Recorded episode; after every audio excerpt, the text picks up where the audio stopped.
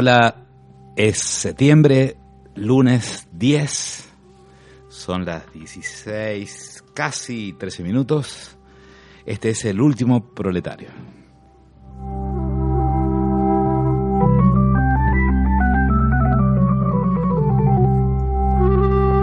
Hacemos el último proletario cada lunes. Claudio Oroz. Eugenio Villafore. La hacemos desde ya esta querida radio heterogénea. Nos conduce, opera Guillermo Guerra. Allá saluda. El último proletario. Un programa que no tiene ninguna respuesta. Solo preguntas. en una piedra delante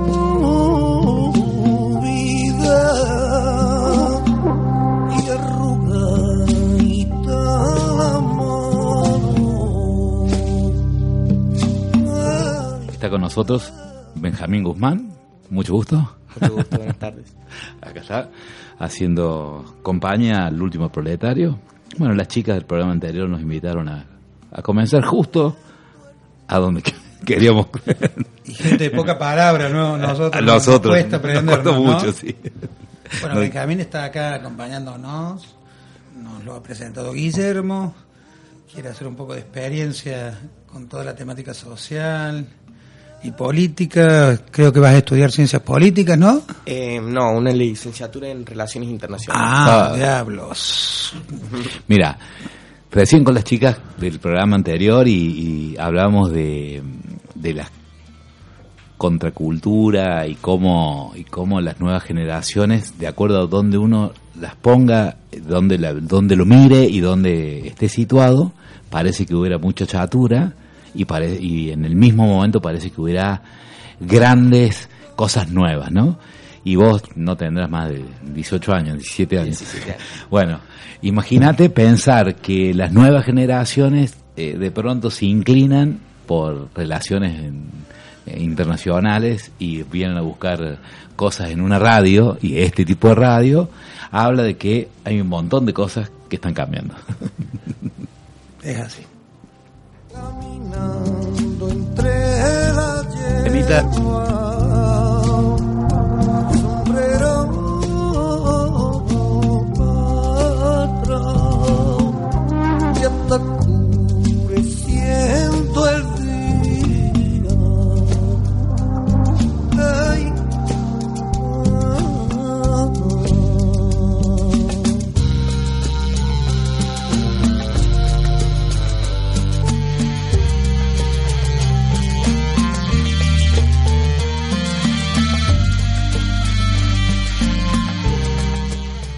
Bueno, este último proletario, vamos a, primero retomamos porque tuvimos eh, el último, el último, un largo reportaje, ¿no es cierto? Casi a la casa, ¿no? Eh, charlando con Carlos, el director de, del, espacio, del espacio España Córdoba, y, bueno, eh, también alimentándonos de las miradas de, internacionales que también discuten en el mundo lo mismo, ¿no? Él se preguntaba por, por las corrientes contraculturales en España, con las corrientes contraculturales en México, en cada uno de estos lugares con sus complejidades. Creo que hoy, Claudio, nos vamos a preguntar nuevamente eh, cómo emerge este gobierno después de la hiperdevaluación y qué escenario, ¿no? Días después de esos días caóticos, eh, se nos muestran, uno intuye. Me parece que, que por ahí vamos. Te soy sincero, ¿no? Creo que más que nunca la pregunta que nos debemos hacer es, ¿está fracasando este gobierno? ¿Está haciendo lo que vino a hacer? ¿Qué significa que hayamos pasado de la incidencia de la deuda externa sobre el Producto Bruto Interno de alrededor del 30% al 82% que pesa hoy? Eh, creo que sobre eso tenemos que hablar, que a su vez tiene montón de, de ramificaciones, que como bien decíamos hace un rato con las chicas, tiene que ver con lo cultural, tiene que ver con lo laboral, tiene que ver con eh, un estado de ánimo de, de la media de nuestra sociedad que nos hace más preguntas todavía. Y bueno, son las que vamos a intentar por lo menos formular hoy, en este último proletario, que justamente se caracteriza por eso, por tratar de hacernos buenas preguntas más que de obtener buenas respuestas. Para eso primero nos va a ir calentando el ambiente Lucas Heredia con, su, con el tema de, del uruguayo Cabrera, el tiempo está después.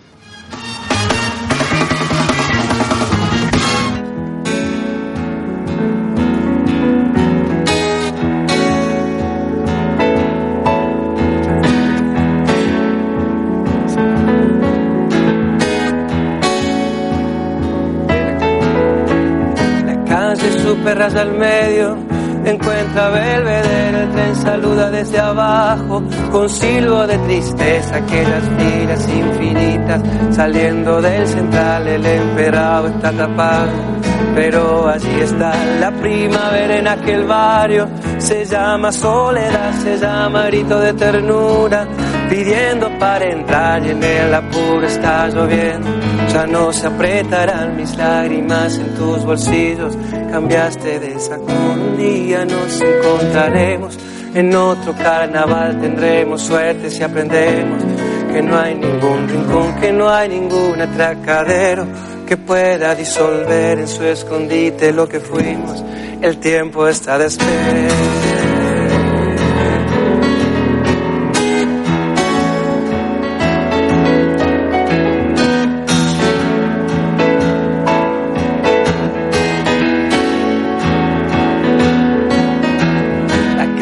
Superas el medio, encuentra Belvedere, el tren saluda desde abajo, con silbo de tristeza, aquellas filas infinitas, saliendo del central, el empedrado está.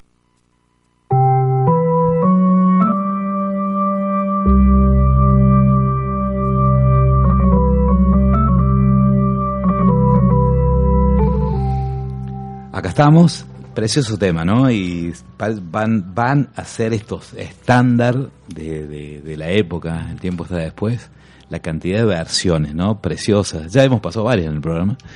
Eh, y cada uno, cada le va encontrando el otro día Luli Molina, una cantante uruguaya que hace, hace el tipo está después desde una tonalidad, te diría casi extraña a la, a- la canción y es preciosa, ¿no?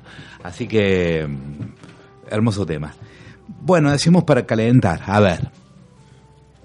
Claudio, cuando nos vimos la última vez, comenzaba una escalada ese lunes, que va a culminar ese Me jueves. acuerdo que nos asombramos y yo te mostraba en el celular el dólar 32,20. ¡Ah! y que digamos, esa sorpresa nos había agarrado un lunes aquí, Hace dos lunes. hace dos lunes. Ya nos había agarrado hace un mes el salto entre los 18, 22 y los 30, lo que es 29, y que lo vivimos en este estudio. Con, y que la sorpresa, la, la, la, la pregunta me parece es la misma, y vos la formulabas con precisión. Eh, si uno miraba el ánimo, por decirlo, solo el ánimo, ¿no? Del día jueves o el viernes a la mañana, eh, de los 40, con el, con, encima con el discurso fallido de Macri, la hora de demora, eh, el mismo discurso, ¿no? Bastante Autoayuda. con autoayuda, SEM.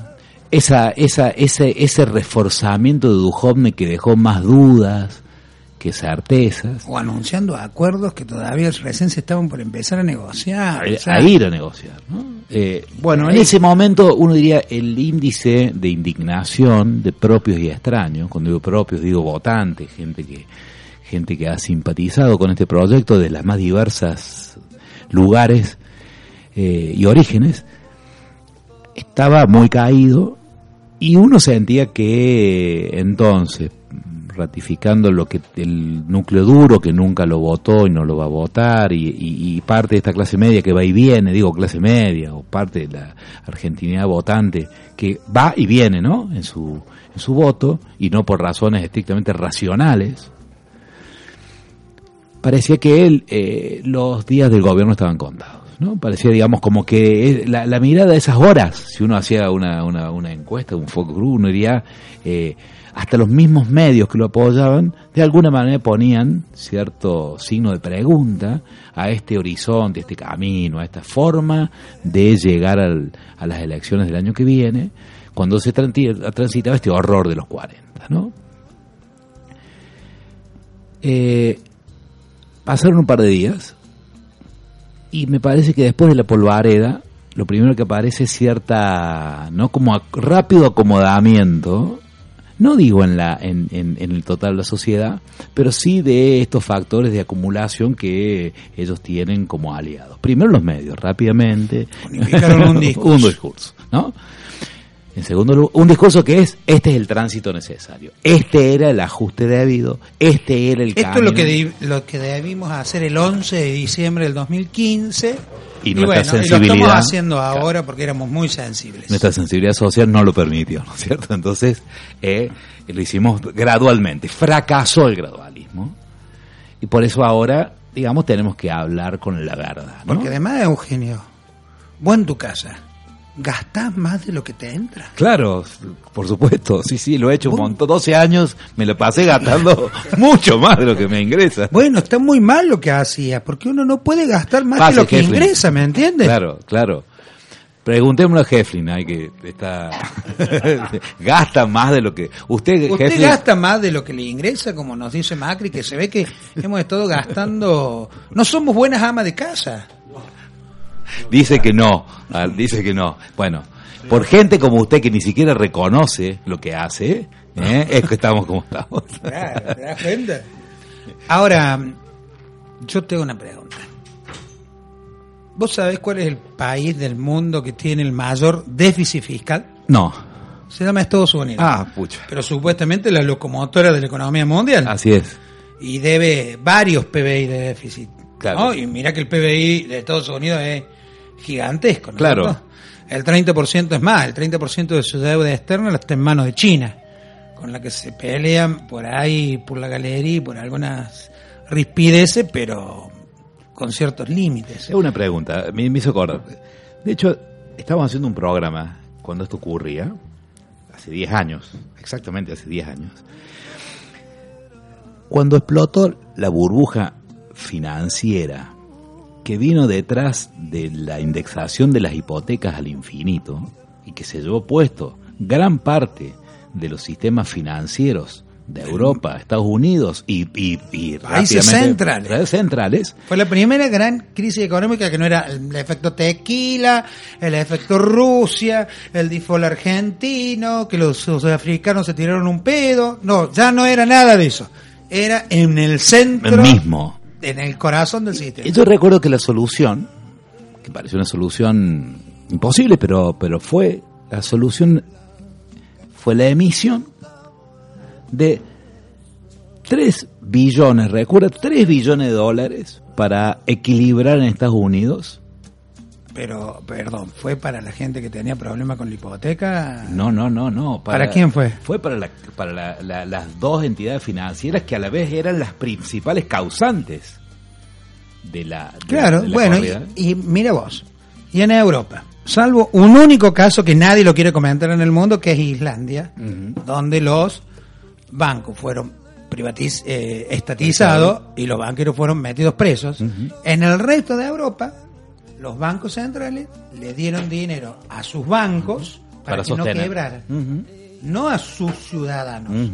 Es al revés. Sus ciudadanos le pagaron el subsidio a los bancos. Exactamente. ¿No? Bueno, acá me venía me venía me venía a cuento con esto de que eh, porque esa a ver esas tres, tres fueron en la primera etapa no se recuerda 3 billones de dólares la segunda etapa 7 billones de dólares que se los primeros fueron para Estados Unidos la en el término de dos semanas ¿eh? Que se repartieron en Europa a las casas matrices ¿cuál era? No, esto no vino de Fort Knox. No es que dijeron, bueno, vamos a sacar los lingotes de Fort Knox, los vamos a derretir, los vamos a salir a vender y con los dólares que recojamos de habernos desprendido de los capitales de estos estados nacionales, no, agarraron la máquina a la, a la manera más cla- ¿no? Eh, grotesca y grosera y emitieron dólares y euros que, la, que en, una, en la serie, La Casa de Papel, justamente el argumento central que se devela en el último capítulo, el profesor justamente lo dice. Dice, lo hemos hecho. ¿Qué es este robo?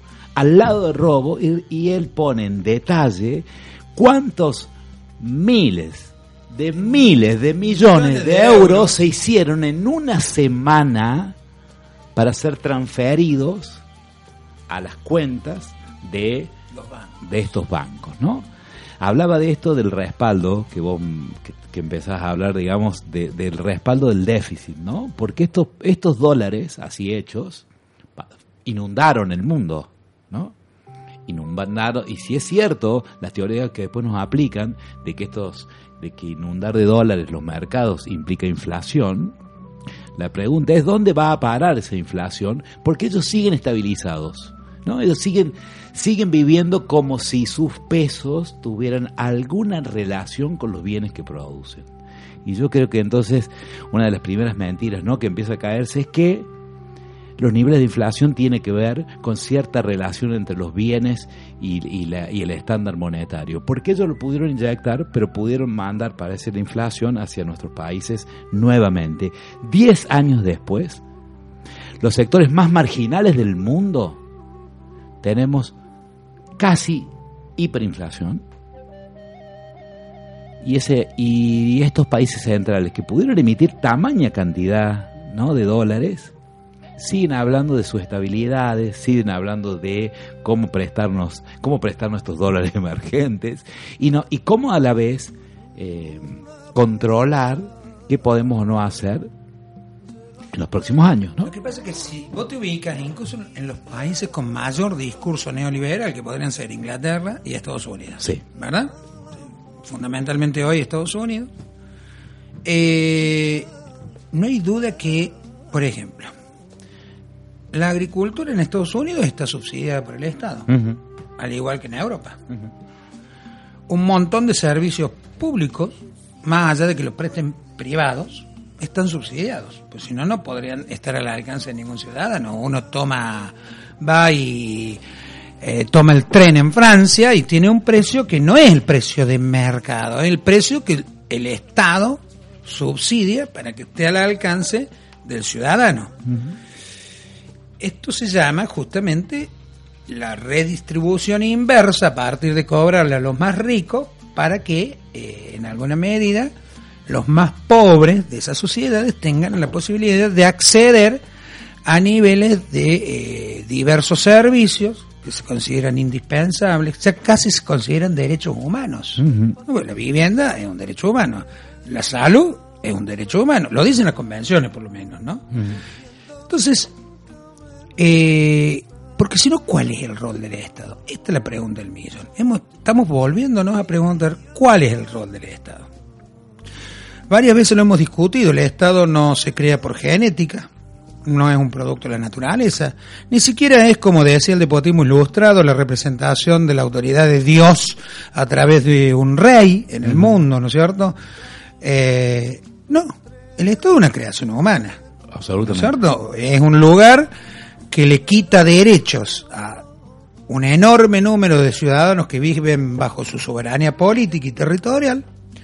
Se supone que a cambio de cosas básicas como monopolizar el, el uso de la fuerza pública, eh, la resolución de los conflictos a través de un juego de avalorios predeterminado que se llama normalmente proceso. Son las cosas básicas. Después se le ha ido agregando Y- y la- la- el, tema de la seguridad, ¿no es cierto? Eso, no- eso era el Estado gendarme liberal tradicional. Luego, al, al complejizarse las sociedades, al aparecer movimientos revolucionarios que eh, proponían otros horizontes, como la posibilidad del socialismo en otros países, etcétera, el propio Estado, digamos, eh, capitalista, también se dio cuenta que en alguna medida debía garantizar otros derechos básicos, que tenían que ver con la salud, ¿no? Con la educación, con el trabajo, con la seguridad social, con la jubilación. Y de estándares mínimos de derechos individuales, ¿no? Y pasó a ser, claro, pasaron a ser Cuestiones que se suponía habíamos llegado a una etapa de la humanidad donde esto eran estándares básicos y mínimos.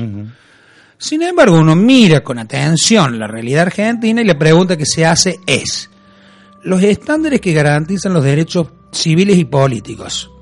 ¿Mm? Cuando una ministra se da el lujo de decir la presunción es que un policía mata y es inocente, salvo que se pruebe lo contrario, es un cambio de paradigma respecto a convenciones de derechos humanos que nosotros suponíamos como son compatibles con 1789, 1776, digamos el primer, la primera etapa del liberalismo, los entendíamos consolidados, ¿no es cierto? O sea, no hablemos de, de tratado de derechos humanos segunda, tercera o cuarta generación, como puede ser la lucha contra la corrupción, el cuidado del medio ambiente y los derechos económicos, sociales, culturales vemos regresiones, o sea, pongámonos en observadores, ni siquiera en críticos, ¿eh? ni siquiera en críticos, porque no se lo podrían hacer. Sí. Supongamos, supongamos, hay una necesidad, una emergencia agrego- y se supone que lo tiene que hacer. Hay derechos civiles básicos que están en cuestionamiento. Si uno, por ejemplo, afilia a un pobre compulsivamente, lo hace aparecer como contribuyente a una campaña electoral cuando no lo ha hecho para lavar dinero, es obvio que hemos violado el principio del artículo 16 de la Constitución. Hay un menos igual que otros. Sí, ahora lo puedo usar. Me es interesa- usable el ser humano. Me interesa mucho, Claudio, eso que decís. Nos alejamos un poquito de, de- de- de la cotidianeidad, pero me parece que, que me encanta poder reflexionar en esto. Eh, tal como por ahí, casi hablando con Benjamín, ¿no? Lo que Claudio, este recorrido que hace Claudio es un recorrido de, de muchísima sacrificio de la humanidad por lograr estándares mínimos que aseguran la convivencia pacífica hacia el interior de los países y, y en el conjunto de los países. Digo esto porque asegurar cierto nivel de trabajo, cierto nivel de ingreso mínimo, cierto ingreso de salud, que es un salario indirecto, imposibilitan el dumping, es decir, imposibilitan que capitales exteriores quieran ir a Brasil porque es más barato que Argentina. Entonces, si Argentina tiene esos problemas, lo que va a entrar es una tensión diplomática que luego se va a transformar en un posible estado de conflicto con este país limítrofe o con algún otro que no es limítrofe, está claro. ¿no? Fíjate que son reglas que aseguran la convivencia interna, pero han debido pasar muchísimas guerras, muchísimas revoluciones, muchísimas dictaduras, muchísimas luchas, cientos de miles de movimientos sociales para lograr este equilibrio, siempre en pugna, ¿no? Entre el Estado y sus representantes, aunque no estén en el Estado, clases políticas que pueden detentar el poder, y aquellas otras sectores, clases, que para poder detentar algo de poder, todo el tiempo lo tienen que estar peleando. Claudio, me parece que la novedad neoliberal es que para poder asegurar lo que dice su discurso económico, necesitó que su discurso económico ingresara a las esferas políticas y a las esferas culturales y a las esferas más subjetivas. Es decir, Y te puedo agregar una Sí. cosa. La gran diferencia entre el liberalismo y el neoliberalismo es que el neoliberalismo se dio cuenta que necesita cooptar el Estado. ¿Te das cuenta? ujú, Cooptando el Estado, cooptando los medios masivos de comunicación ¿m? y monopolizando el sistema financiero y el sistema de producción de un país, tienen la garantía de que, aun en el caso de una reacción electoral no deseada, le va a poder poner límites. claro.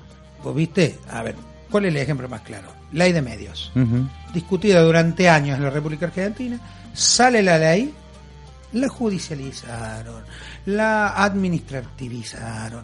La cautelarizaron. no. La cautelarizaron ¿Me a un nivel. O Sí, sea, sí, sí, sí. El poder sabía que era lo que tenía que hacer. ¿no es cierto? Es más, se victimizaron y hubo sectores enormes en la sociedad argentina que un poco más lloraba porque TN iba a cerrar, ¿me entendés?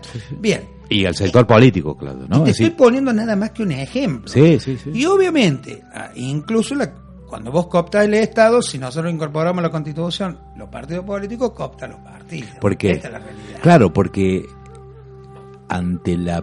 Fíjate que uno, esta tensión no sé si la, han- va, la, la hemos vivido todos los días, conjun- cotidianamente y, y cerca, de que hay una pregunta en el aire, ¿no? Es, ¿qué viene? Eh, ¿Cuándo termina esto? Y se dice cuándo termina por un levantamiento. Tal vez porque haya una intuición muy clara de que lo que puede venir por elecciones no se avisora sea un verdadero cambio, un, a un cambio que le ponga parate, no a un, no a un partido político. que le- sino- veníamos caminando Ujú, la radio y lo claro, veníamos sí. charlando, que a mí me había gustado, este, acá nunca se oculta la fuente que leemos, había visto el, el editorial de hoy de Aliberti, y lo que Aliberti justamente planteaba era, ante eh, la evidencia de que el macrismo eh, aminora sus opciones electorales pura y exclusivamente por hacer lo que vino a hacer, y habiendo logrado el poder, tener un peronismo blanco Epa. que no da la impresión que pueda este, ganar las elecciones. Un peronismo kirchnerista, el cual, si es necesario, le van a meter presa su, su líder, eh, pero con un número de votos que tampoco le permitiría, por lo menos en primera vuelta, ganar eh, unas elecciones que serían una, la alternativa de un neoliberalismo un poco más Con cara... cara lavada y el otro, bueno, la- el regreso del demonio. Eh, no eh, de ninguna manera demos por culminado este proceso Claro. que lo que se le achaca como fracaso es lo que vino a hacer y la enorme capacidad que tiene el neoliberalismo de recrear caras ¿m? para que haya una continuidad de esta política económica. Yo escribo su teoría, ya adelantamos que la pregunta central que hizo Claudio cuando empezábamos y es si esto es, si este gobierno viene en los tumbos y caminando como, como un ciego, ¿no es cierto?, por la cornisa, o en realidad están haciendo lo que vinieron a hacer, lo están haciendo incluso más rápido de lo que pensaban, ¿no? Yo ascribo a, la segunda, y con menos resistencia. Pero vamos a ver los números en la próxima, ¿eh? si es que Guillermo nos pone un temita. Y eh, siéntense porque los números son terribles. La,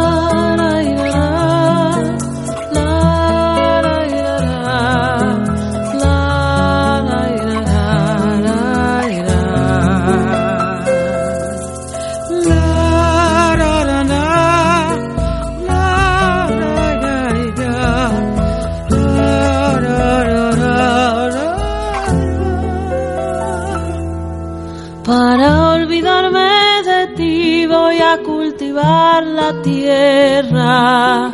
En ella espero encontrar remedio para mi pena. Aquí plantaré un rosal de las espinas más gruesas.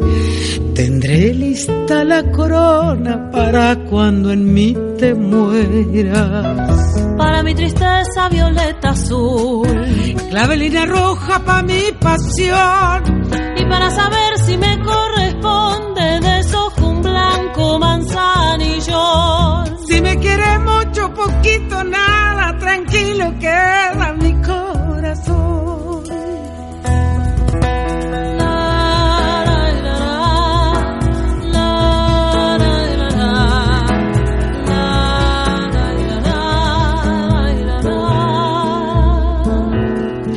Creciendo irán poco a poco los alegres pensamientos. Cuando ya están florecidos irán lejos tus recuerdos. De la flor de la amapola seré su mejor amiga. La pondré bajo la almohada para dormirme tranquila. Para mi tristeza violeta azul.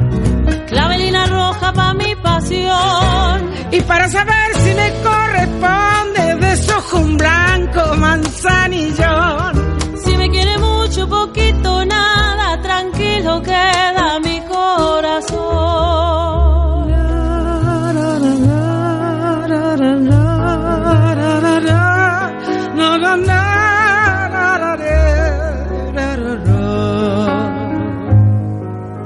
Cogollo de toronjil cuando me aumenten las penas.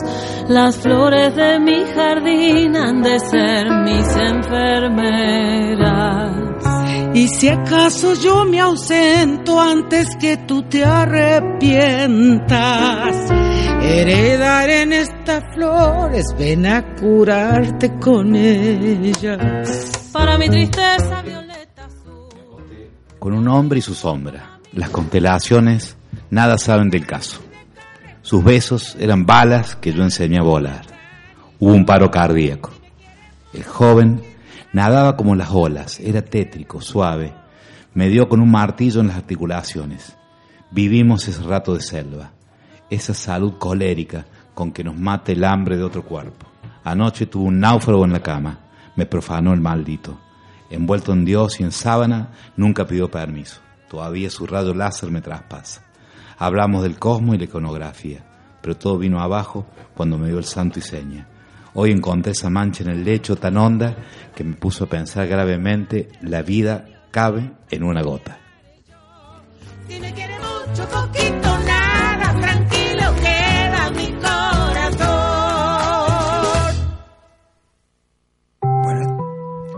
todos estos temas en castellano han sido ante las seguras críticas de nuestras nuestras últimas temáticas que siempre han sido en inglés.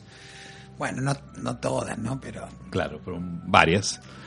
pero previéndola trajimos a varios de los nuestros eh, que cantan muy bien. Lo pas- ya pasamos Lucas Heredia, que para mí es uno de los valores jóvenes rutilantes del, universo poético y, y cantando con una voz increíble que hay en Córdoba para todo el país, que ya ha tenido giras por todo el país en el exterior y que me parece que es un- una cosa increíble realmente. Recién le escuchábamos a la Lilia Herrero, Ujú. esta mujer descubierta por Fito Páez, que la convenció que cante, ella no quería cantar. Este, y realmente que sus interpretaciones son una luz en medio de las tinieblas, ¿no? Preciosos. Precioso realmente. Y eh, leíamos y vamos a leer durante hoy eh, poesías de una poeta que se nos fue, una poeta cubana que se nos fue hace pocos días, este otro miércoles, Carilda Oliver Labra. Una mujer eh, que murió como vivió hasta el- y hasta los 93 años, tal vez la voz erótica más potente que haya tenido Latinoamérica. Eh, lo hizo antes y después de la revolución y, y siempre ha representado un faro, ¿no? Para jugar con la sensualidad, el erotismo y la y la palabra dura puesta en el, en el lugar más hondo del amor, ¿no? Y, y por eso, porque se fue ahora hace muy poquitos días, en homenaje a Carilda Oliver Labra, esta gran poetisa cubana, hoy vamos a leer algunos de sus poemas. Muy bien.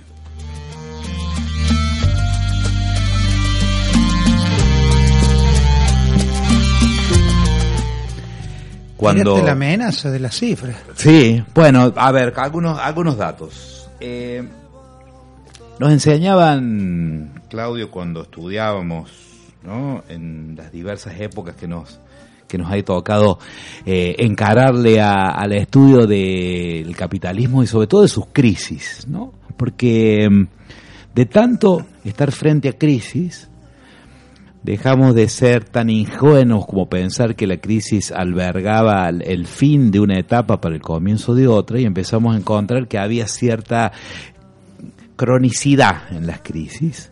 Y entonces pues, abrimos los, los ojos a las teorías que nos enseñaban los regulacionistas franceses, que era en realidad toda una línea de discusión marxista eh, post-neoliberalismo en Europa, post los años 80 y 90, que se venían a preguntar por esto mismo que estamos discutiendo hoy. ¿Cómo era que la teoría neoliberal se ocupaba, había ocupado el Estado y se hacía cargo de él? Entonces, una de las teorías que emergía era que como el capital era diverso, a diferencia de la homogeneidad del siglo pasado, a donde el capital industrial era fundamentalmente el que, re- el que hacía posible la plusvalía, Dicho de otra manera, la ganancia, las grandes ganancias del universo venían de la explotación de los medios de producción que se introducían a los procesos productivos y en los procesos productivos el sacrificio de los trabajadores en los cuales en sus diversas formas organizativas perdían más o menos Más las guerras coloniales, Dale. que fueron las explicaciones clásicas de las crisis cíclicas que, dio Exacto. Carlos Marx. ¿no es cierto?, desde sus inicios, desde sus primeros escritos, ¿no es cierto? O sea, el capitalismo tenía típicas crisis cíclicas que se iban acortando y que tenían que ver, le llamaban crisis de crecimiento, eh, exceso en la producción, errores en los mercados que se podían conquistar o bajas en el nivel adquisitivo en las, en las colonias que se, a las que se llegaban, que era el típico capitalismo inglés que además produce la Primera Guerra Mundial por la repartija de colonias. Pero resulta que las crisis que nosotros tenemos ahora no son crisis de crecimiento. Claro. Porque si no, mira, solo antes de que des las cifras Sí, la no, me acuerdo de Alfredo Sayat que le explicaba que a las crisis económicas las podíamos explicar, como las explican ahora, monetaristamente, ¿no es cierto? Entonces hay, hay tantos dólares en el Banco Central. En consecuencia, la masa eh, de dinero que hay en el mercado tiene que ser equiparable. Si yo tengo políticas recesivas y largo bonos, según la ortodoxia, seco en alguna medida la plaza de pesos y entonces bajo la necesidad y la posibilidad de que crezcan dólares y a su vez como produzco en alguna medida una retractación en el poder de compra, baja la inflación. Eso fue lo que hicieron desde diciembre del 2015, ¿verdad? En- se supone política ortodoxa. Pero resulta que en el mundo moderno, justamente vos lo decías, ¿cómo se salvaron las crisis de las hipotecas basura? Inyectando dinero, no inyectando, quitándolo, ¿no claro. cierto? Y esto no produjo altísimos niveles de eh, inflación, Inflación. sino lo que produjo fue la única receta que ha tenido el capitalismo central en el mundo, que ha sido incentivar en alguna medida el consumo interno, ¿verdad?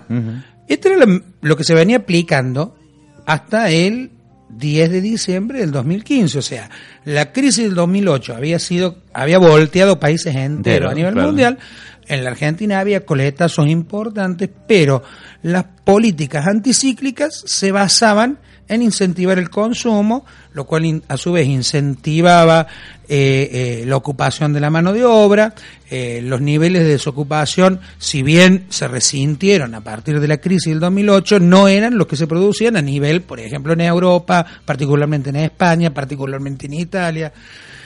Entonces, la ortodoxia es la que ha fracasado a nivel mundial. Imagínate, imagínate que le echaron la culpa de la última vuelta del dólar a, a la crisis turca.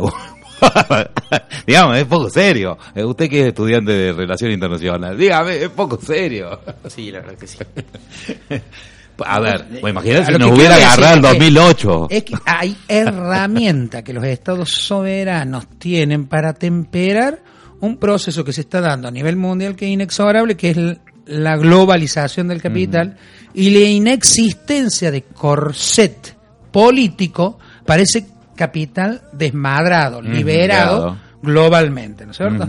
¿Por qué? Porque hasta, hasta hace unos años el Estado soberano, el Estado político, el que todos conocíamos, la forma tradicional que surgió después de, de la paz de Westfalia, de la guerra de los 30 años, pues nunca nadie nos enseñó eso, y ahí surgió el Estado. Está bien que en esa época era despotismo ilustrado, pero el Estado tal como se conoce hasta sí, el día de hoy, ¿no es cierto? Y ese Estado, ¿qué tenía como instrumento? La política para temperar el poder. Cuando el poder se desata y se globaliza, los instrumentos tradicionales de la política que quedan encorsetados dentro de las fronteras no sirven para dar respuesta a lo que está sucediendo. Esto, eh, o sea, es, es simple. Hay fondos, hay fondos de inversión que son más grandes que el PBI de algunos países emergentes importantes, muy importantes, como la Argentina. Ojo, Argentina es un país emergente con una economía importante. Y sin embargo, las recetas económicas que se ap- aplican en la Argentina tienen la careta de monetarista. ¿Por qué? Porque si la masa de dinero que hay es equiparable a la cantidad de dólares que hay en el Banco Central y yo seco la plaza con Levax, se suponía que no había inflación. Y sin embargo había inflación. Se suponía que no se compraban dólares. Y sin embargo hubo gente- repetidas corridas hacia el dólar. Esto demuestra que la respuesta neoliberal, aunque haya cooptado el Estado, al Estado lo coopta para hacer negocios, para hacer más dinero. Los que tienen dinero hacen más dinero. Y por otro lado, la política de la cual hablábamos antes. Le saco a los pobres para que tengan más los ricos. Mm, Totalmente inverso al estado de bienestar. Exacto. ¿Qué sucede? La política monetarista, en términos ortodoxos, no funcionó. Así salió eyectado Sturzenegger del Banco Central. Pero no porque hiciera mal el negocio, sino porque lo dejaba demasiado después. Claro, Nada claro, más. sí. O sea, a ver, vos habías recibido un país desendeudado. Ahí entramos a los números. Creo, ¿cuánto era la injerencia de la deuda externa sobre el PBI en diciembre del 2015? Era de un porcentaje menor a... Andaba en el 30%. Sí, no del 27%. te iba a decir Totalmente 27. manejable. Sí, sí, digamos. 27, coma- O sea, te entraba en una crisis, te exigían todo tu deudor que pagabas, vos con el 27% de lo que producía, haciendo un ajuste increíble, pagabas en ese solo año. Si, si, va, si llegara a 42 pesos el dólar, estamos a 38 hoy. Si No, llegara está a 39 a hoy. 39, si llegara a 42, sería el 104, Guillermo. Es decir, de, de eso que hablamos que era el 28 en diciembre del 2015, no ni siquiera dos años después, dos años y pico, habrá aumentado en tres veces la presión de la deuda. El artículo de Berbisky de este, y el de- el de- de este domingo dice que hoy al dólar a 38,50, hoy ya está a 39, pero 38,50 es el 82% de todo lo que produce la Argentina. y el, y el cronista comercial decía que si terminaba en 42 iba a representar el 104%. Y que ese además parece ser el precio que calculan va a tener el dólar si no hubiera ninguna mm, séptima tormenta, séptimo evento meteorológico, ¿viste? Eh, ese sería el precio que tendría Claro. diciembre. Ahora, Te- ¿por termino- qué, te, termino- por qué per- te pudiste endeudar? Es una buena pregunta. ¿Por, por qué hago esta pregunta? Solo por, por lo siguiente. Eh, para el mercado interno y para los medios masivos de comunicación, eh, el país que el 11 de diciembre empezó a administrar el actual gobierno era un desastre. Se habían robado todo. Guarda, con esto no queremos justificar la corrupción de nadie. Claro. Ya hemos sido claros que cuando haya pruebas se sentencie al que haya choreado. Claro. Y, y estaría bueno que si la Cámara Federal declaró imprescriptible los delitos de corrupción, empecemos desde que empezó a cartelizarse. La protocartelización se dio desde el gobierno de Frondizi por este lado y la empresa principal de cartelización en esa época se llamaba Socma, que era de un empresario que venía de Sicilia que se llamaba Franco Macri. Ujú. ¿Estamos? ¿Te suena? La cartelización absoluta empezó en el año 76. Si son imprescriptibles, a, los estudiemos, como hicimos con los derechos y la humanidad, y los castiguemos con prueba. Claro. Con prueba. Pero vuelvo al 11 de diciembre. El país era un desastre. La economía estaba desarticulada. No había dólares que estaban acorralados. Eh, nos habíamos ido del mundo. Sin embargo, los papers, y estos están por escrito, que se presentaron ante los diversos bancos de inversión en el mundo, no decían esto. Decían que éramos un país con una mínima incidencia de la deuda externa sobre el Producto Bruto Interno, que nos permitía darle confianza a los inversores, fueran a corto, mediano y largo plazo, para que trajeran sus dólares aquí. ¿Verdad? Este paper circuló Claro. en los grandes bancos que aconsejan a sus carteles, los grandes este, eh, corredores de Wall Street y de eh, en Inglaterra, eh, en Alemania y en Japón, que son las más grandes, Hong Kong, que son las más grandes bolsas de comercio del mundo. Ese paper decía que el país era el lugar ideal para las inversiones, va atento a esta altísima relación de peso deuda y el producto que produce todo el país durante un año. Ujú. Esto fue lo que llevó a que la Argentina fuera el destino de inversiones que en general fueron a corto plazo. ¿Por qué? Porque junto con este paper se quitaron la obligación de liquidar de los exportadores sus dólares en la Argentina dentro de determinado plazo.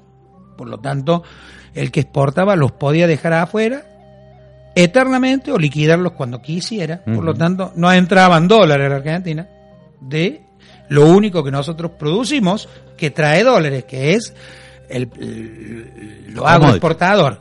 Y lo otro que trae dólares son los productos de la minería que se venden afuera, a la cual se le quitó Todo. toda retención el 16 de diciembre del 2015. Entonces, lo que sucedió en la Argentina fue país desendeudado al cual se le podía prestar, pero que a su vez quitó todos los elementos que le permitía recaudar dólares con lo único que produce y vende en dólares en el exterior. Esta era una crisis anunciada. Claro. Absolutamente anunciada. A ver, y no era manejable en los términos monetaristas como dijimos antes. ¿Por qué se hacía todo esto? Y viene la respuesta que nosotros venimos diciendo desde hace meses, desde antes de abril que se produjo esta crisis que desenmascaró lo que está sucediendo en la Argentina y que hace que alguna que otra doña Rosa empiece a insultar al actual gobierno.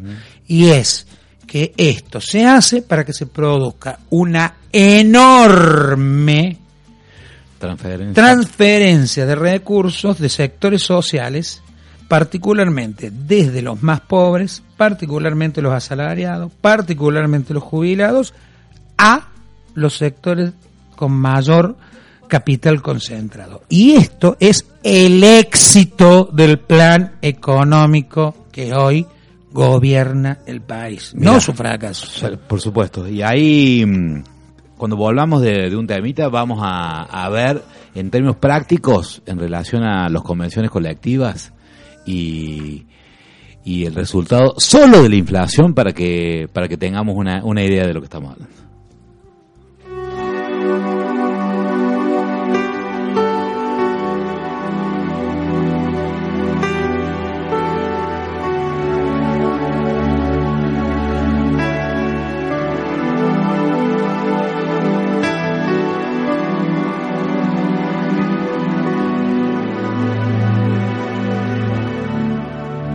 Enemigo de la guerra y su reverso la medalla. No propuse otra batalla que librar al corazón de ponerse cuerpo a tierra bajo el paso de una historia que iba a hasta la gloria el poder de la razón. Y ahora que ya no hay trincheras, el combate es la escalera y el que trepe a lo más alto pondrá salvo su cabeza, aunque se hunda en el asfalto. La belleza, la belleza, la belleza, la belleza, la belleza.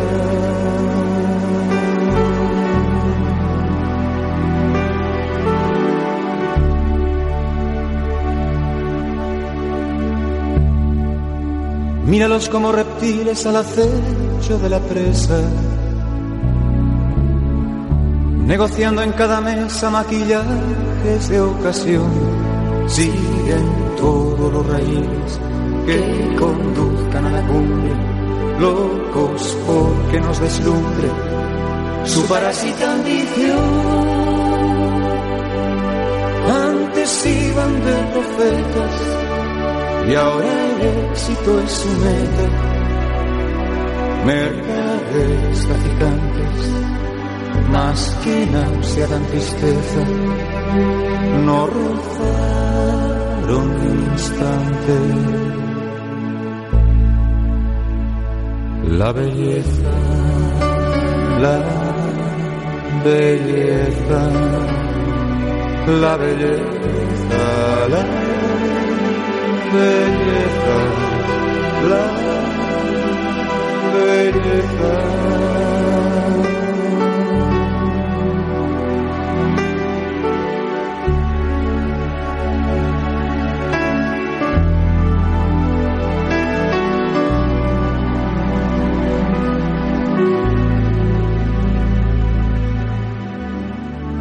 Y me hablaron de futuros fraternales solidarios,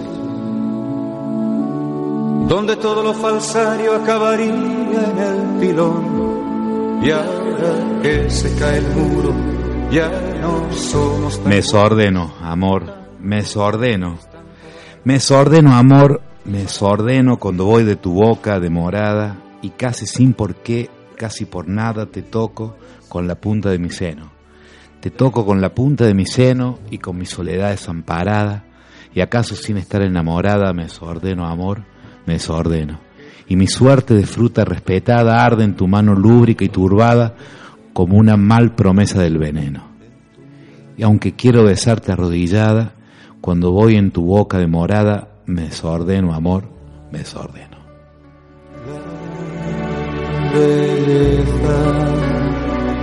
La belleza, la belleza, la belleza.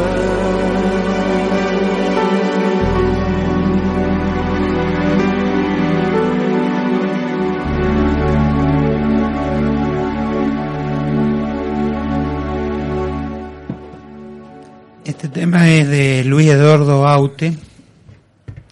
Ayer lo cantó un amigo en un asado y me lo hizo recordar. Eh, y la verdad que me parecía la mejor respuesta. Es un tema que está hecho casi concomitantemente con la caída del muro de Berlín. Habla de cómo habíamos creído en un mundo feliz, igualitario, sin falsarios. Y hoy nos encontrábamos con este mundo, ¿no? Pero que la única respuesta seguía siendo la belleza, ujú. Que iba a ser un buen un buen horizonte, iba a ser una buena estrella polar para seguir, para que la utopía renaciera, ¿no? Y, y si bien está llevando su tiempo, Y Claudio, y es así porque yo estoy convencido y, y lo charlamos acá repetidamente, pero de que lo que nos inmoviliza, lo que nos atonta, lo que nos turba, lo que nos, lo que, lo que nos vuelve a hacer ese entrado casi de trance, como quedás frente a un masazo, esos así de, de monzón, ¿no? Contra Benvenuti, son estos golpes de terror, ¿no? Algunos de estos golpes de terror son más sutiles, otros son dictatoriales, eh, sangrientos y, genocidas. Y hay otros que son un poco menos sangrientos, por lo menos en los resultados inmediatos, los resultados que dejan siempre son de un nivel de, de despojo eh, de idéntica calidad. Eh, y uno dice, ¿a dónde uno debe refugiarse frente a estos terrores? Porque la pregunta es, ¿a dónde uno se mete frente a estos terrores? Eh, ¿A dónde va a buscar refugio, amparo, cuando uno, ese día de la corrida de los 40, el día que se pregunta dónde quedará mi trabajo, el día que se pregunta dónde, qué pasará con la salud, si estoy pasando un trance, ¿no? Esa, ¿Qué será? Ah, si si a- la buscamos en la en una interioridad que ya está ciertamente vacía, incomunicada, llena de ruidos de las comunicaciones, o la buscamos en la belleza, ¿no? En la belleza de lo que se crea, en la belleza de lo que se comparte, porque el tema de ayer te llegó no solo porque estaba la letra, estaba Aute, sino porque lo cantaba un amigo y lo cantaba en un asado. claro, Entonces, atento, porque no hay otra resistencia posible que la que no nazca de lazos potentemente construidos en la micropolítica, no hablemos raro, entre los amigos, entre los queridos, entre aquellos que hoy, para poder pensar en un proyecto global, necesitamos eh, establecernos desde el interior, ¿no? Desde, de- y por eso me parece que eso es así.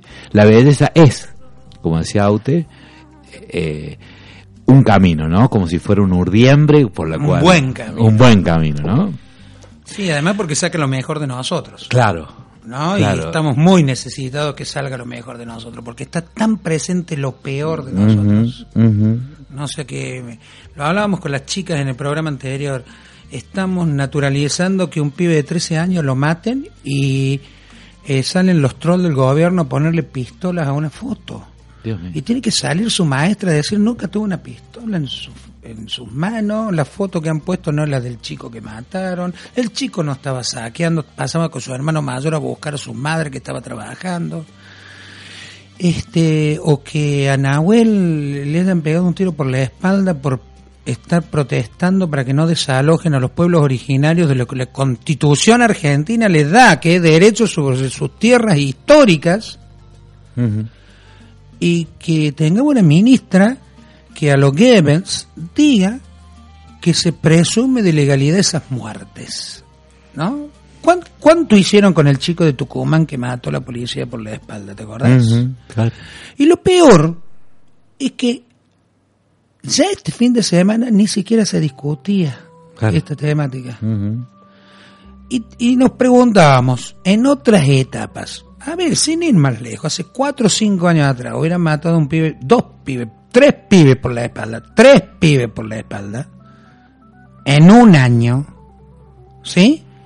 ¿Cómo estaría el país? No, por, por suerte hubiera salido por derecha y por izquierda, hubiera salido a decir basta.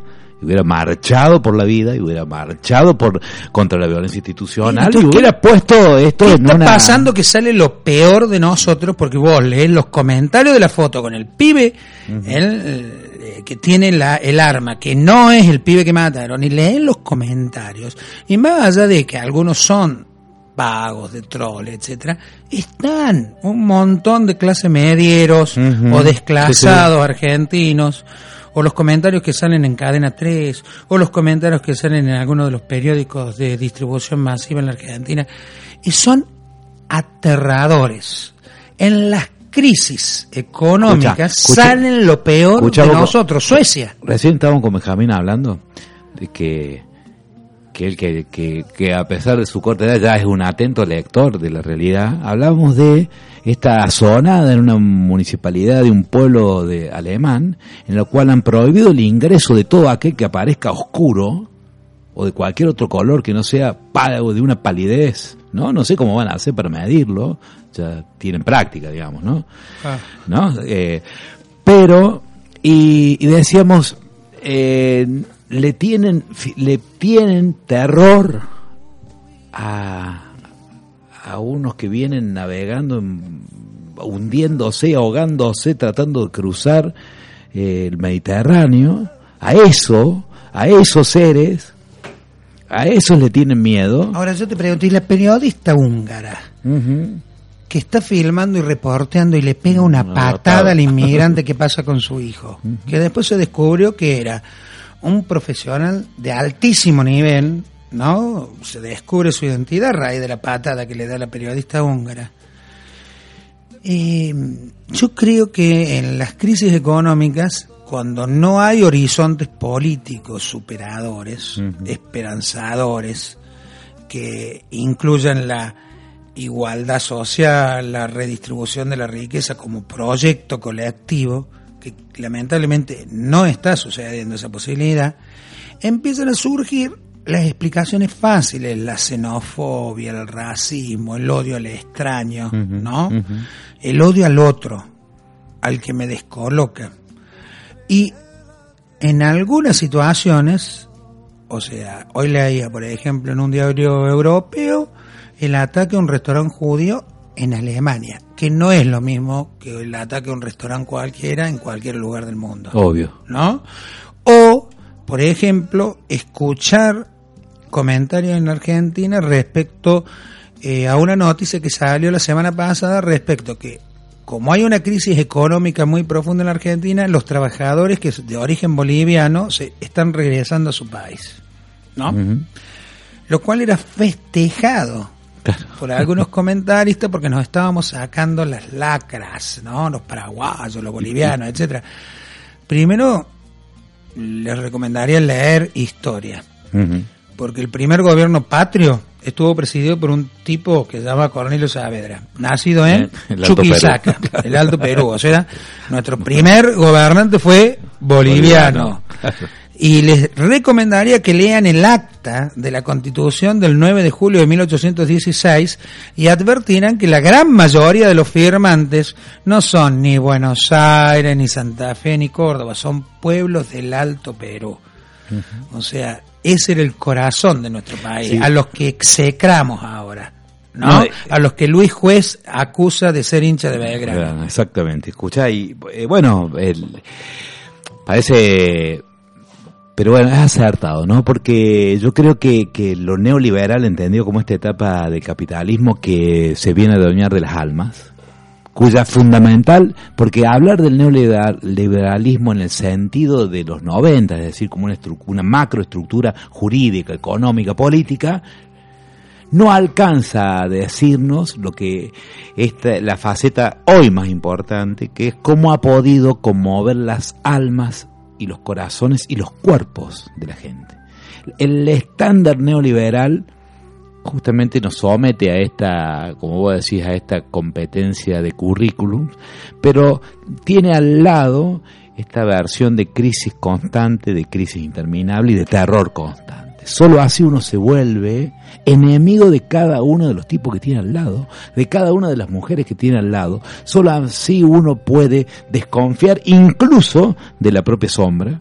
Es decir, se vuelve en términos de Ana Arendt un mm, clase media asustado, ¿no? Es decir, el, el se El vuelve un típico fascista. fascista, ¿no? Entonces, contra eso es La ahora- frase era un pequeño burgués. asustado, exactamente. Ahora, eh, yo te decía, volviendo a esto, mira, pensé en términos muy... solo, solo sí, una cosa te sí. agrego. Y fíjate que el movimiento disruptivo más importante que ha tenido la Argentina en el último año, año y medio, dos años, no es porque no viene gestándose desde hace No mucho tiempo, que es el movimiento de las mujeres, el movimiento feminista, la marea verde, etcétera.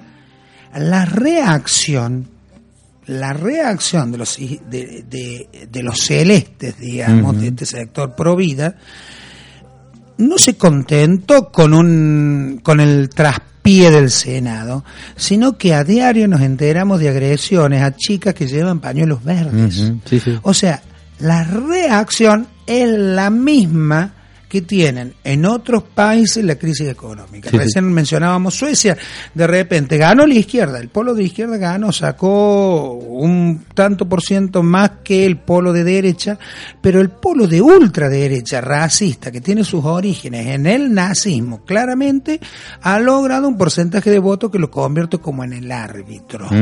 ¿no? En Suecia, que es el paraíso del estado de bienestar. Lo mismo está sucediendo en Austria. Lo mismo está sucediendo en algunos eh, estados eh, de la Alemania, particularmente los que en su momento eran la ex Alemania Oriental, con altísimos niveles de racismo, de xenofobia, de ataque al distinto. Siempre el sistema capitalista, cuando está en crisis, prefiere incentivar este tipo de reacciones xenófobas que la posibilidad de construcciones de futuro más venturoso como pueden ser los socialismos democráticos, inclusivos, los movimientos más colectivistas. Sin darse cuenta que cuando crían el huevo de la serpiente, es el conjunto de la sociedad la que puede, incluidos ellos, los que pueden sufrir las consecuencias. Ujú. Es muy contradictoria la situación, es muy grave la situación de la humanidad y es muy grave la situación de la Argentina. ¿eh? Fíjate que, a ver, vamos a vamos a hacerlo en términos muy muy muy concretos para eh, para mostrarlo en términos de casi de dólares y de inflación. El traslado a, de los 40 pesos por dólar a inflación va a hacer que este año se ronde, digamos, en, en igual cifra de inflación o un poco más. 42 dice el paper que presentó. Duhovne ante el FMI. y siempre ellos le ponen 10 puntos menos. Es decir, es posible que en Argentina estemos a fin de año en un eh, proceso inflacionario que ronde alrededor de 50 puntos. ¿sí? Las paritarias de este año y las paritarias del año pasado. El promedio fue el- este año 15%. Solo cuatro sindicatos en Argentina, que en, sumado el conjunto representan 60.000 trabajadores industriales, lograron traspasar el, el- ese techo impuesto por el gobierno. Me ha tocado estar en presencia del ministro Treaca, negociando la paritaria de aceiteros, y que el te- este techo fuera desembosadamente dicho por el propio ministro, no ni siquiera por el director de asociaciones sindicales ni negociaciones colectivas. Eh, pero fíjense que en un 22%, es decir, que los mejores sectores que han negociado, recordarán la bancaria, la disputa de este año de la bancaria, que llegó a un 26%, hoy los docentes, después de que se desmoronaba el dólar y que está claro que el propio Bujón dice 42, le ofrecieron 25 el otro día. En septiembre. Claro, el, el mismo momento que el gobierno dice que va a haber un 42% de inflación, le ofrece a sus propios trabajadores estatales, ¿no? Uno dice, a ver, sumemos la pérdida, ¿sí? La pérdida de ni siquiera de mantener la condición ya atrasada del año anterior.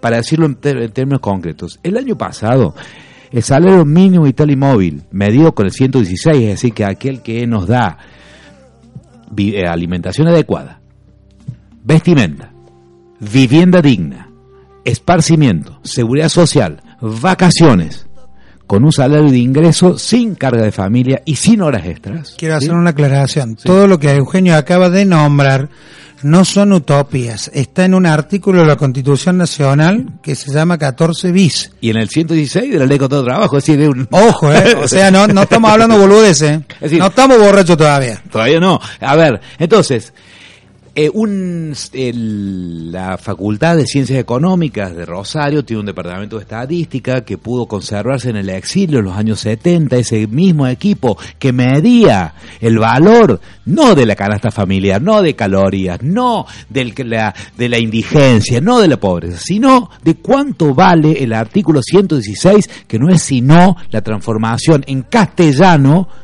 del decreto de Roosevelt que dice en este país no habrá ningún empleador y cuando digo empleador digo todo aquel que tenga un empleado que no pueda pagar el mínimo de inserción social, lo decía Roosevelt y lo practicó Keynes, a nosotros nos lo decía Viale Macé, el que no puede alimentar el caballo anda de a pie, ¿ah? el que no puede pagar un trabajador el salario, imaginemos que ese proyecto social, uno diría medio peronista, sí, pero un proyecto social en donde si a usted distribuye en los 20 millones de tipos que laburan, lo que hoy representan mil dólares, que son más o menos 40 lucas, uno se acerca violentamente al 50-50. Los tipos vienen, venían por la renta y se la llevaron. La crisis fue una disputa entre la, la heterogeneidad de capitales. Fue gradual solamente el ingreso por, por los combustibles. Pero se llevaron casi el mil por ciento en dos años del valor de los combustibles sólidos y los combustibles líquidos que se prestan a, la Argentina, eh, a los ciudadanos argentinos. El financiero se acaba de llevar una corrida, ese excedente de renta que implicó reducir. Fíjense cuál es el promedio hoy de un asalariado argentino en dólares. Estamos hablando de, no llega el total de 12.500 pesos y estamos hablando de, no llegamos a 300 dólares. Sobre los 1.000 que teníamos en octubre del 2015. Está claro que en octubre del 2015 el promedio en dólares del salario medio argentino estaba en 1.000 dólares, es decir, 20 eran 18.000 pesos. Y que hoy no alcanza 300. ¿Saben cuál fue la disputa del otro día?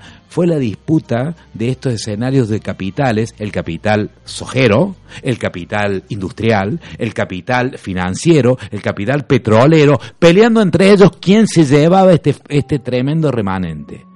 En parte se lo había llevado el petrolero, en parte algo sacó el sojero, el cartelizador, el que está cartelizado, como decía, le aparecieron los papers, porque si no hubiera discutido fuertemente con el financiero, pero le empezaron a aparecer, lo hicieron marchar todo por Comodoro Pi en el mismo momento de la corrida.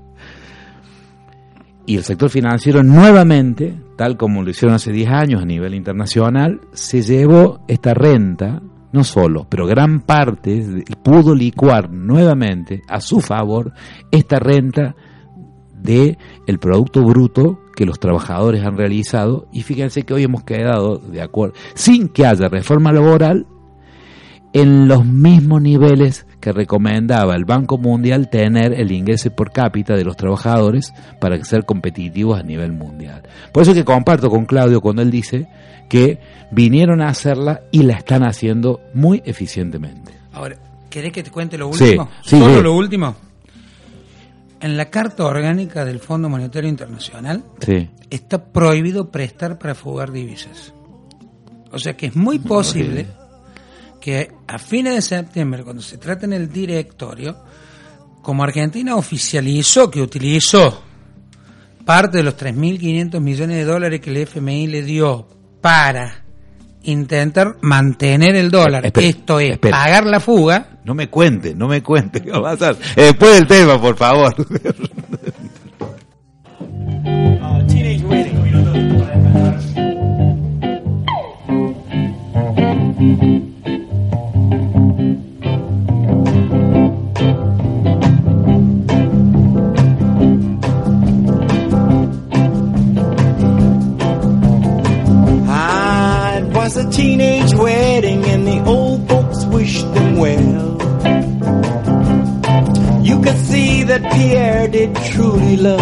La Mademoiselle.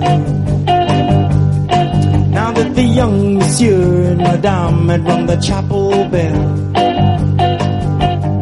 C'est la vie, the old folks, it goes to show you never can tell. They furnished off an apartment with a Sears and Roebuck sale. The coolerator was crammed with TV dinners and ginger ale. She couldn't cook. But when Pierre found work, the little money came in, worked out well. Say la vie, say the old folks, it goes to show you never can tell.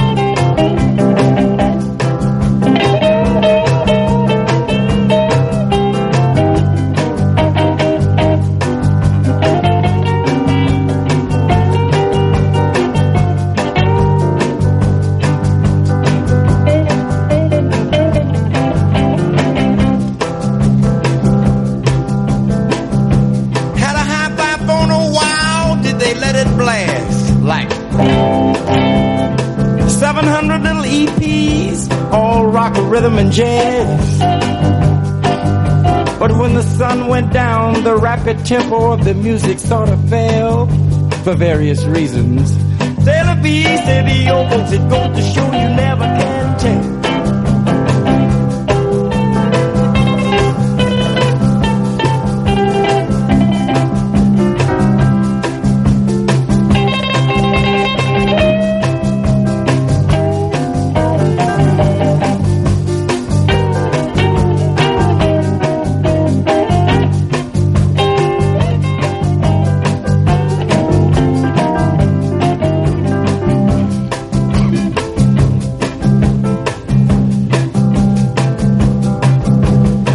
They bought a souped up Mercedes, was a cherry red 53.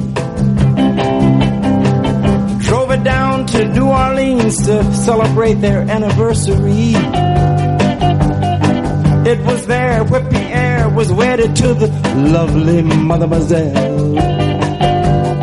C'est la vie, say the old it goes to show you never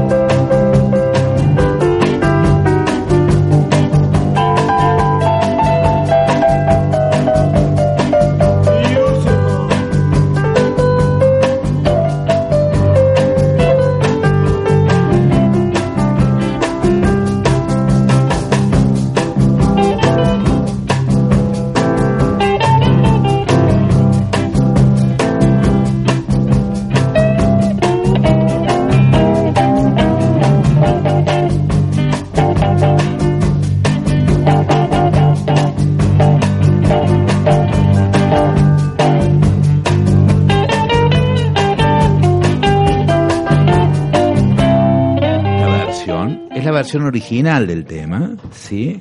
Que ese, este, este, tal como lo aparece en, en la banda de la peli, eh, se llama Los Teenagers, pero en este caso era un viejo tema, muy que llevó a la fama, digamos, Chuck Berry, ¿no? Un tremendo, un tremendo. Eh, tal vez el primero de los jazzistas que, que eh, ingresó de la, por la vía del blues al, al rock, ¿no? Y mm, se la vi, es el tema, ¿no? Se la vi, digamos, o you never can tell, es decir, nunca me hablas. Eh, eh, que también de estos temas ya estándares que, que tienen miles de versiones. Una muy linda para escuchar es de Bruce Sprinter, ahí haciendo, haciendo en vivo, como una parodia que no le sale la canción, no la saben, es decir, alguien le, le pide y sale con una banda tremenda a cantarla.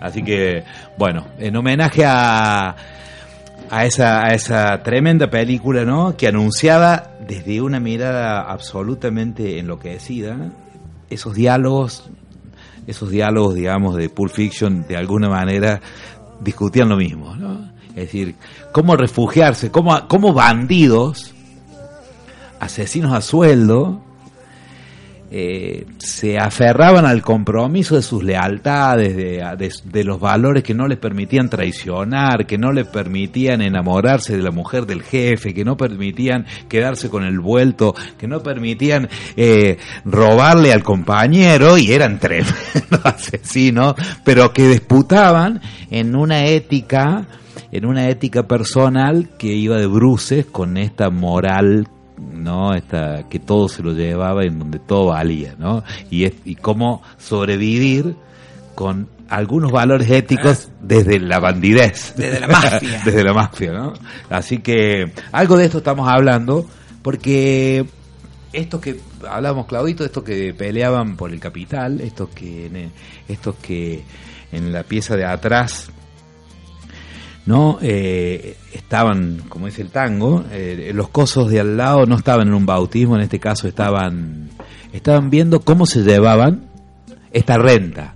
Esta renta que los tipos tal y como lo relataba Claudio vieron perfectamente en el momento que subían al gobierno y lo habían estado estudiando profundamente porque esa inmensa renta generada, por supuesto que esta va repartida en muchísimas manos más, porque eh, son muchísimos más los trabajadores, y digo trabajadores asalariados clásicos, trabajadores asalariados no clásicos, dicho de otra manera, un poco más precarizados, porque es cierto que toda la década pasada el nivel de precarización del punto de vista del trabajo en negro fue muy importante. También incluyo en ellos trabajo asalariado ya ni siquiera típico, es decir, fuera de las márgenes del contrato de trabajo, los contratos de tiempo de duración, gran parte de la informalidad, etcétera. Esa es otra discusión y bien interesante, no es la de este programa. Lo que decimos que en manos de todo ese Podríamos darla alguna vez, ¿no? Porque tanta década ganada y tanto Hay trabajo darla, precario, ¿eh? habría que discutir cuán inclusivos fuimos, ¿no? Exactamente, ¿eh? y, si, y cómo, cómo se encaró en todo caso esa solución, ¿no? Es decir, cómo de alguna manera, eso es un tema, próximo programa. No, da para discusión, porque también el país estaba incendiado, había Así, un montón sí. de cosas, había que ver cuáles eran las prioridades, pero yo creo que la precarización del trabajo lleva décadas en el país, es una forma de domesticación de la sociedad eh, muy sofisticada y la tenemos que discutir. Sí, sí, además me parece que hay que, que también discutir cómo, a ver, cuando uno tiene ¿no? una propuesta como la tuvo el anterior gobierno, de que la, la re, diríamos, la reinserción de los sectores postergados se da a través del trabajo, es decir, a ver, la propuesta política de inserción de los grandes sectores que emergían en el 2001, destrozados y que objetivamente las estadísticas en esto no mienten. 8 de cada 10 trabajadores argentinos tenían gravísimos problemas de empleo y la mitad no tenía empleo. Estamos en la peor crisis de, desde el punto de vista del empleo existente. La respuesta fue hay que generar trabajo porque la inclusión va a llegar por ese lado. ¿no? Y ahí hay toda una discusión pendiente y es eh, cómo eh, los sectores denominados informales, como los sectores por abajo, eh, vienen ya discutiendo algunas formas de vida, algunas maneras de instrumentar su propia representación y sus propias formas de generar riqueza, generar vida, generar vínculos que ya no necesariamente pueden ingresar dócilmente al mercado de trabajo.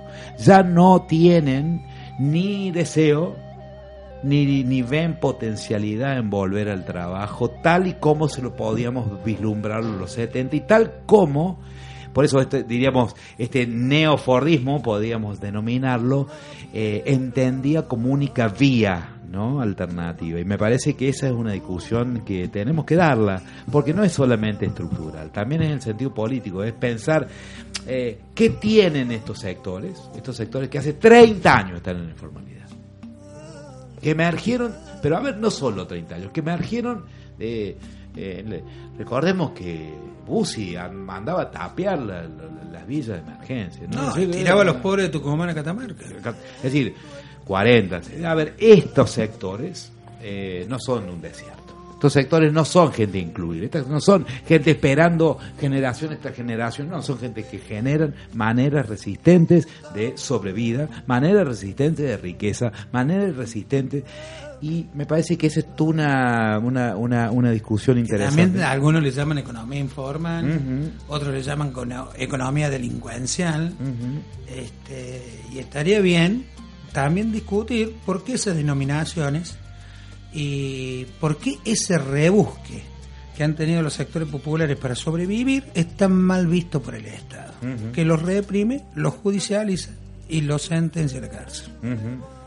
Eh, y desde y, y- y como blanco no Eh, permanente es decir la misma historia que tienen de eh, hay algo ahí no de que, que las clases medias Algún día podríamos discutir el rol de la DEA, por ejemplo. Claro. ¿no? Claro. Eh, informadamente. ¿no? No hay muy buenos libros que hablan sobre cómo Estados Unidos administra la droga, no la combate. Y la guerra contra las drogas solo produce estupendo beneficio vendiendo comunicaciones, satélites, armas, entrenamiento, etcétera, pero fracasa estrepitosamente y hay una sola demostración que te marca que la DEA administra la droga en el mundo.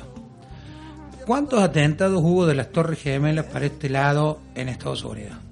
y dos o tres conatos muy chiquitos Pero además siempre de terrorismo interno. Sí, claro, ¿no cierto? claro. Nunca externo. Me refiero a fronteras afuera. No, no. O sea, han descubierto, por ejemplo, eh, explosivo plástico en el taco de una bota. ¿Verdad? O sea, hasta ese nivel de sofisticación tiene para impedir atentados desde afuera hacia adentro.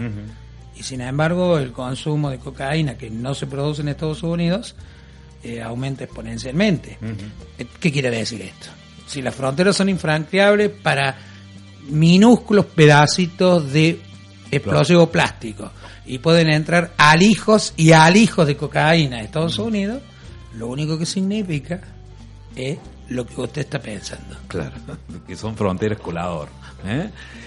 Y hay una, una autora mm, joven, investigadora, eh, Verónica Gago, que ella insiste, tiene varios libros que estudian fundamentalmente lo que ella denomina las economías plebeyas, ¿no? Es decir, economías eh, populares y parte de estos conceptos ella ella y pero me, me parece ella aporta un dato que me parece que, que- es muy interesante para estudiarlo y darle vueltas Eh, es de una generación que se ve, es una generación que emerge a sus investigaciones sociales en pleno de los años 90, ¿no? Entonces, eh, con el con este fin de siglo y fin del forrismo y se acabó el trabajo y te acuerdas Riffing, el fin de la historia, etcétera, etcétera, la pregunta era ¿cómo la humanidad va a seguir produciendo riqueza si se termina el trabajo? ¿Cómo digamos así?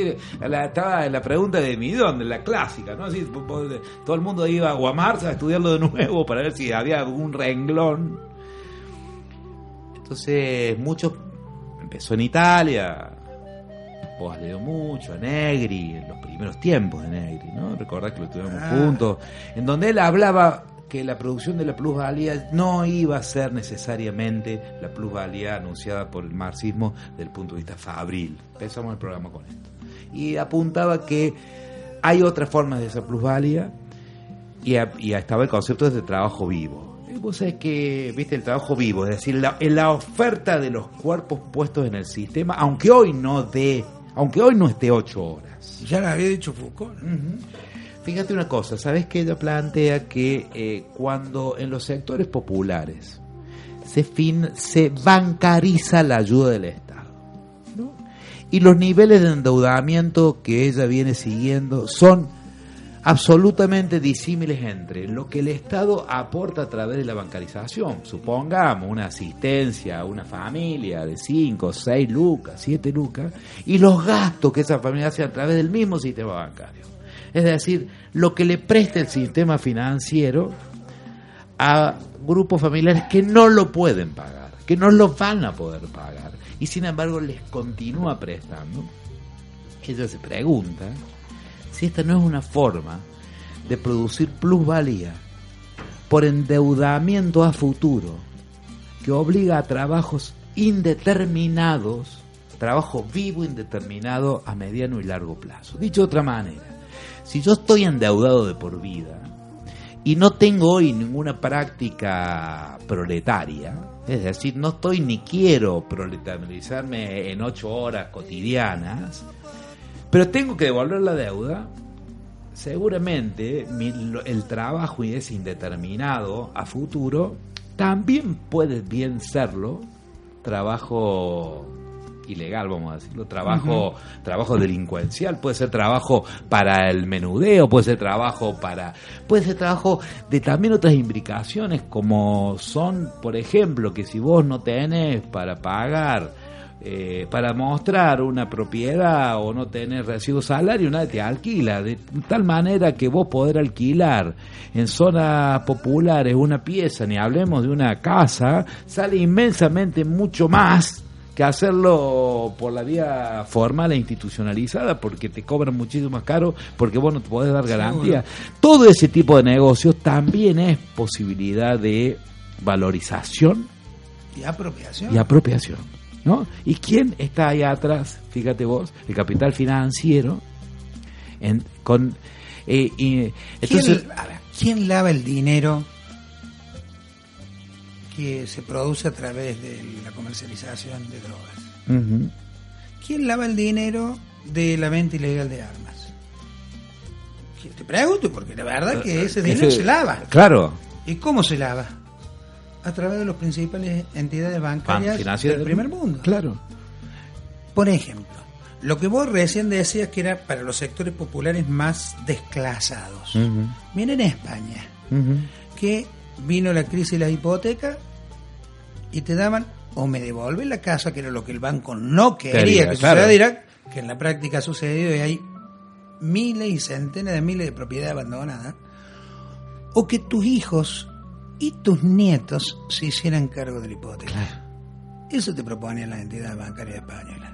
Te cuenta que hay que pensar muy bien este concepto del endeudamiento, ahora como concepto que permite, no por el endeudamiento, sino que permite empezar a discutir una noción de plusvalía que para los tipos que venimos del Fordismo y de estudiar a Marx y estudiar, digamos, es- esas, esas formas de producción de la riqueza y explicar entonces las emergencias políticas y de disputas alrededor de ese, nos cuesta mucho entenderlo, pero cada día más entendemos que este nuevo capital financiero ha transformado las reglas de producción misma de la riqueza y por tanto también ha transformado las maneras en que las tácticas y las estrategias de sobrevida y de resistencia. No son de una hija de putés brillante. Fíjate una cosa.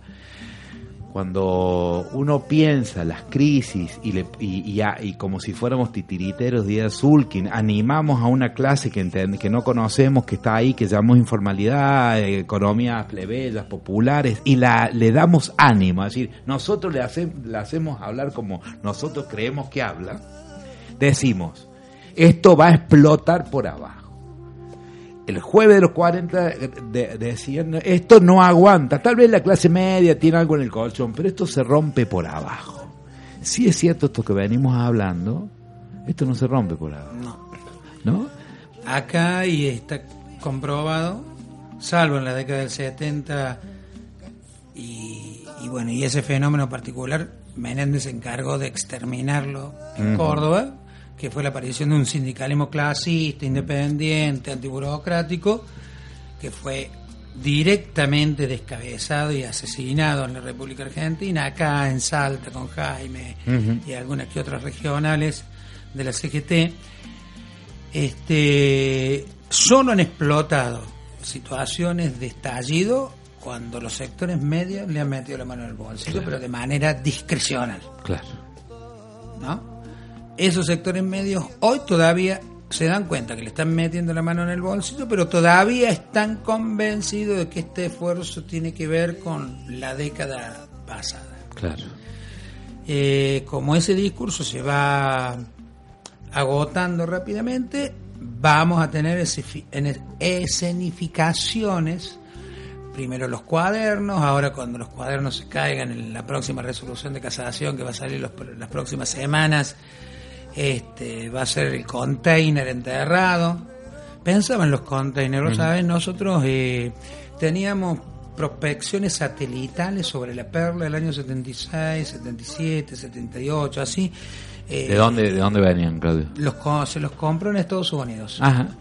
Que Y- tiene un sistema como de, de un sistema de- control que normalmente tiene que ver con los satélites que en esa época, estoy Claro, hablando muchos años claro. atrás, tenían que ver con el aspecto agropecuario, Agropecuario. ¿no? Hoy está mucho más sofisticado el tema. Así que eh, es cuestión de pedir imágenes satelitales. Si realmente enterraron container a 15 metros de profundidad, el trabajo no se hace en un día. Obvio. Por lo tanto, tendrías miles de fotos satelitales. Les puedo dar la dirección a los investigadores si las necesitan, donde las no, compran. claro. Las compran, ¿eh? Claro, Salen siquiera- 20 dólares y tienen las imágenes satelitales de la zona. Por lo cual es posible que eh, las imágenes sean más cercanas con los servicios cavando y ponen Claro. ahí unos cuantos bolsitos, ¿no? Pero bueno, esto es más o menos como los atentados anarquistas a la película Claro. Santiago Maldonado. Y ya los servicios con mochila y capucha, ya, Claro, ya es están muy- muy vistos, muchachos. Bueno, se ve que nos vamos, ¿no? En un ratito todavía vamos un temita y volvemos para ir despidiéndonos.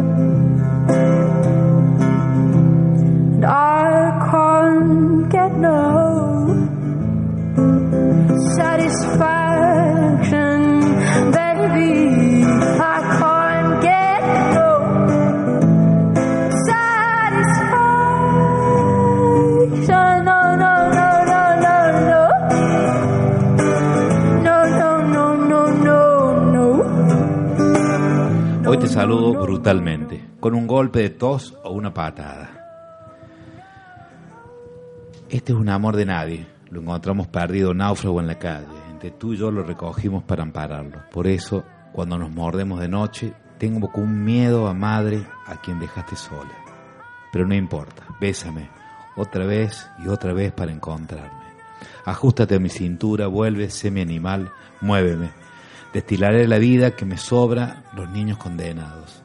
Dormiremos como homicidas que se salvan atados por una flor incomparable.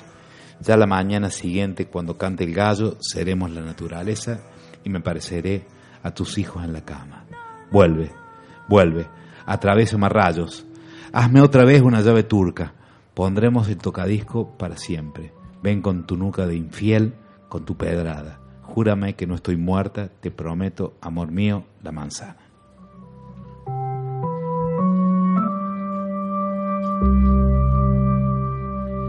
Este es el último proletario. Ya casi nos vamos yendo, son 17.51 exactamente. Bueno, estos son párrafos, poemas de Carilda Oliver Labra, esta poetisa cubana que se nos fue, pero se fue y ella dice, a ver, se fue. Dice, tengo, eh, leí un reportaje, ¿no? Tengo tantos amantes que he olvidado sus nombres, eh, los he tenido.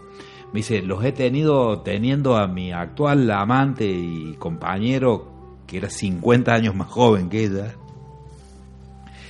Y, y ella decía, tal vez por eso es que he podido vivir todos estos años, porque he comprendido que el amor no está atado a un sistema un sistema monogámico de vida, ¿no? Y, y es de este tipo de poetisas, habrás escuchado, que todo el tiempo está jugándole al lado ríspido de, del amor, ¿no? Al lado ríspido del erotismo, que es cuando se desnuda de las ataduras de... A ver, dicho de otra forma, así como el neoliberalismo es una forma de subjetivizante, es una forma de que todos seamos señores de clase media, de que todos, de que todos estemos contentos con la vida mula que nos toca vivir todos los días y llegar eh, estresados y cansados para dormir, para mañana seguir haciendo lo que debemos hacer, mientras aquellos otros nos gobiernan en nombre nuestro y del sacrificio.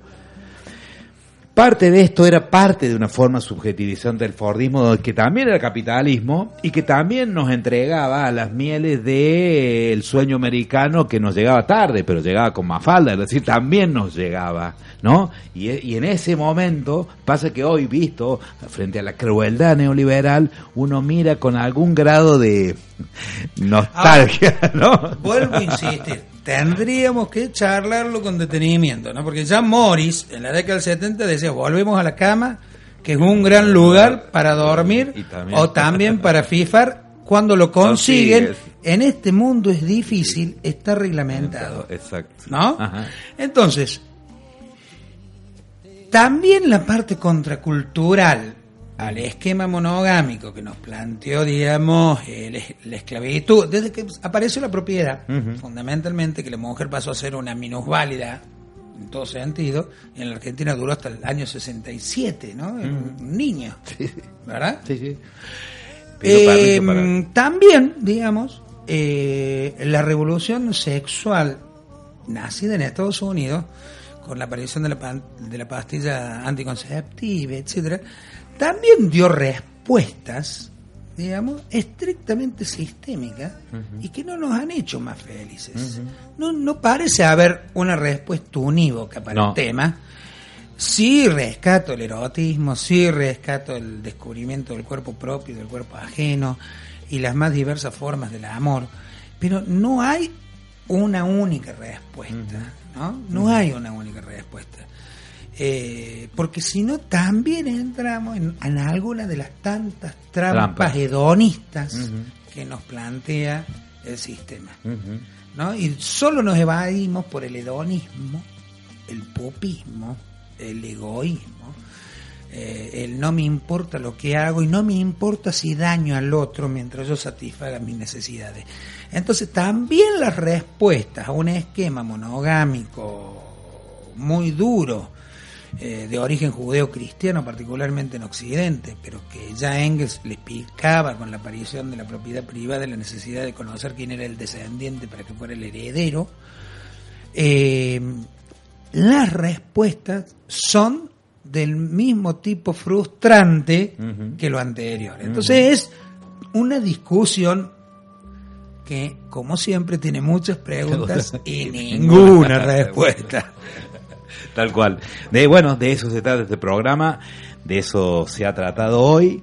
Eh, no sé si Claudio eh, eh, queda claro que teníamos, sentíamos una respuesta así a, a la a esta a esta suerte de descripción que hacíamos de crisis por arriba, renta por abajo y, fo- y formas de despojo, ¿no? Es decir, eh, lo que pasa es que lo hemos ha sido tan claro, casi tan expuesto este nuevo despojo a las clases trabajadoras y a las clases populares argentinas, hecho a través de una maniobra mm, mantenida por los medios de comunicación, eh, que nos preguntamos, eh, ¿ese solo hecho sirve para juntar desde el espanto a, a la resistencia? ¿Sirve, es ese, ¿Puede ser ese el camino que desde el cual se construyan opciones políticas para, para hacer parar este despojo?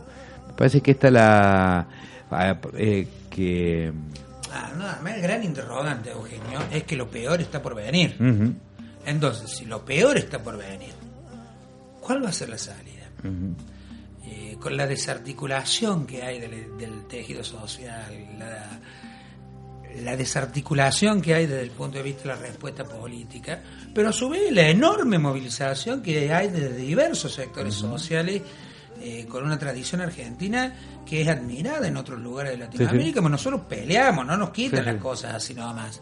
Pero cuando no hay articulación política para esa movilización es cuando eh, empiezan, si lo peor está por venir, los grandes temores de si las salidas no serán por derecho, para despojarnos aún más. Y esa es una buena pregunta para que nos la hagamos, la pensemos y tratemos de empezar a discutirla. Y sí, y que sea tal vez eh, un horizonte para, lo- para disfrutarla acá, ¿no? en próximos sí. programas, para saber en todo caso cómo se articula. Yo creo que Yo creo que tendremos que traer algún mano santa, Ujú. alguien que tire El lichín. el lichín. ¿no? Algo- Tengo una amiga que tira el lichín, que increíble, y le, ¿Ah, sí? le acierta. ¿Ah, sí? La mujer de un famoso trabajador de los medios de comunicación, que es una diosa, Ajá. podríamos invitarla a tirar el lichín y a ver qué dice. ¿Por qué no? Yo también con las runas le tiro y le acierto. pero, digamos, y bueno, este ha sido el último proletario. Eh, Nos vemos Eh, el lunes próximo. lo más próximo y mm, esperemos, digamos, que mm, nos sirvan estas, estas semanas para juntarnos, para no meterse para adentro, como decimos, ¿eh? más al sol, más asado, más vino y más discusión política. Bueno, y al que no tiene carne, eh, que es una verdurita, y al que no tiene vino, este, Cervecita. cervecita, lo Lo que que venga, pero disfrútela y con los amigos, con los compañeros. Pensemos, actuemos, que no todo está perdido.